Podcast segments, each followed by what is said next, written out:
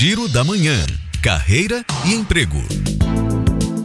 A Prefeitura de Salvador abriu processo seletivo para a contratação de odontólogos e enfermeiros. São cerca de 90 vagas e os profissionais devem reforçar as equipes de saúde que atuam na atenção primária na capital. A Polícia Civil da Bahia divulgou o edital para o curso de operações táticas especiais. As inscrições começam no dia 11 de abril. Os aprovados poderão integrar a coordenação de operações especiais. São 55 vagas, 45 para policiais civis da Bahia e 10 para o público externo. Se você ficou interessado, acesse www.policiacivil.ba.gov.br. O Prêmio Academia Açaí Bons Negócios 2022 oferece formação e apoio financeiro a pequenos negócios. Nesta edição, o foco é atender 1.500 microempreendedores das periferias. As inscrições vão até o dia 27 de abril. Detalhes no site www.academiaaçaí.com.br barra prêmio. Suzana Lima para Educador FM.